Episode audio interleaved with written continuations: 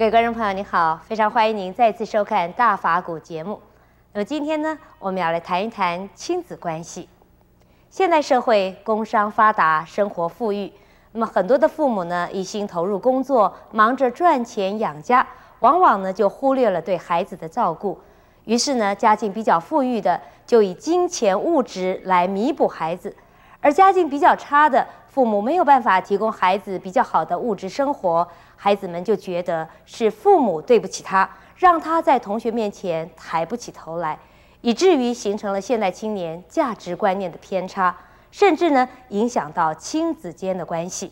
那么，如何帮助孩子建立正确的价值观，同时维持良好的亲子关系呢？让我们恭请圣严法师来为我们开示。我相信。我们大法国这样的一个节目啊，青少年看的可能性不多，有，但是呢，不是很多。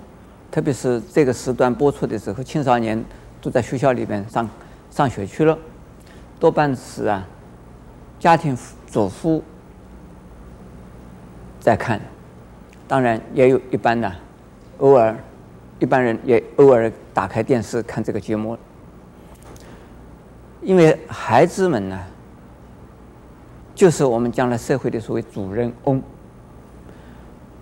而现代的现在目前的青少年们，如果价值观念不清楚，那将来进入社会之后啊，会为我们的社会带来。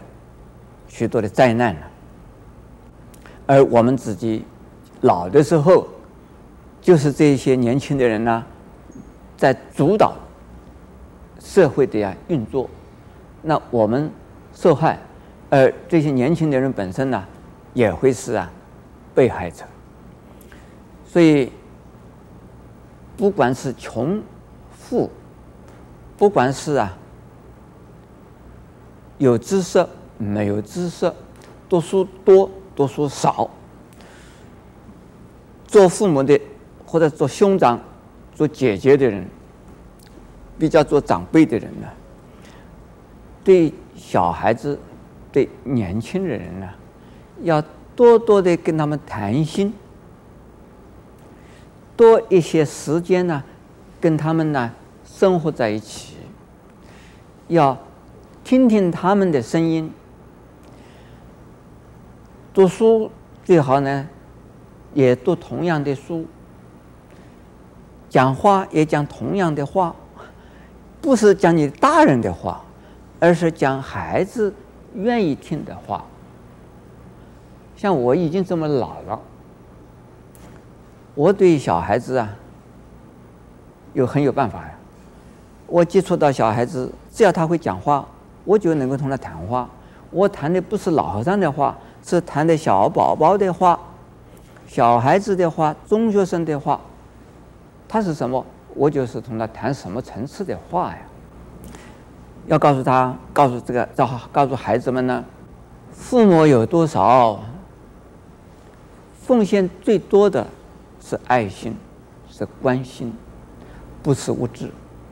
物质的多和少，不能够让孩子啊。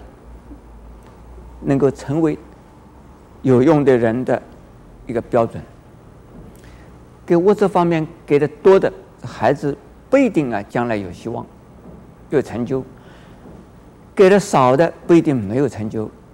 当然，适量的、适当的、尽力而为的帮助孩子，而且要孩子啊谅解父母，谅解呀、家长啊。自己的收入，自己的困难，自己的情况，要告诉孩子，让孩不能骗孩子，要让孩子很清楚的了解家长，我的是他的家长是什么，人家的同学的家长是什么，不要把自己的家长跟同学的家长去比呀，同学的家长很有钱。